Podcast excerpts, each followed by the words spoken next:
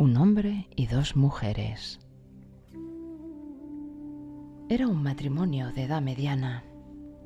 Llevaban un buen número de años casados, pero un día el hombre conoció a una bella joven y se prendó de ella. Aunque la joven le atraía irresistiblemente, no quería en absoluto separarse de su mujer, a la que tenía inmenso cariño. ¿Qué hacer, pues? Se casó también con la joven.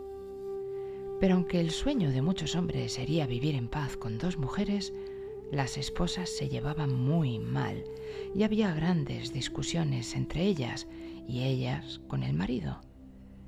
Cada día las mujeres se tenían más manía y así el hombre decidió que una mujer viviera en un extremo de la ciudad y otra en el otro.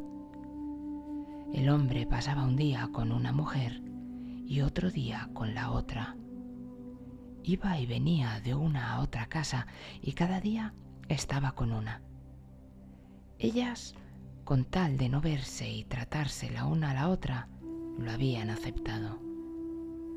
Cuando el hombre estaba con la mujer más joven, ella simulaba acariciarle amorosamente la cabeza, pero en realidad lo que estaba haciendo era quitarle las canas, porque no quería que su marido pareciera mucho mayor que ella.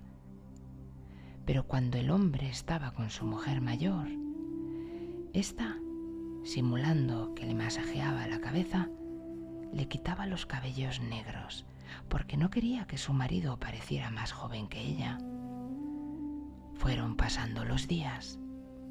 Una mañana, al mirarse en el espejo, el hombre comprobó perplejo que en su cabeza no lucía ni un cabello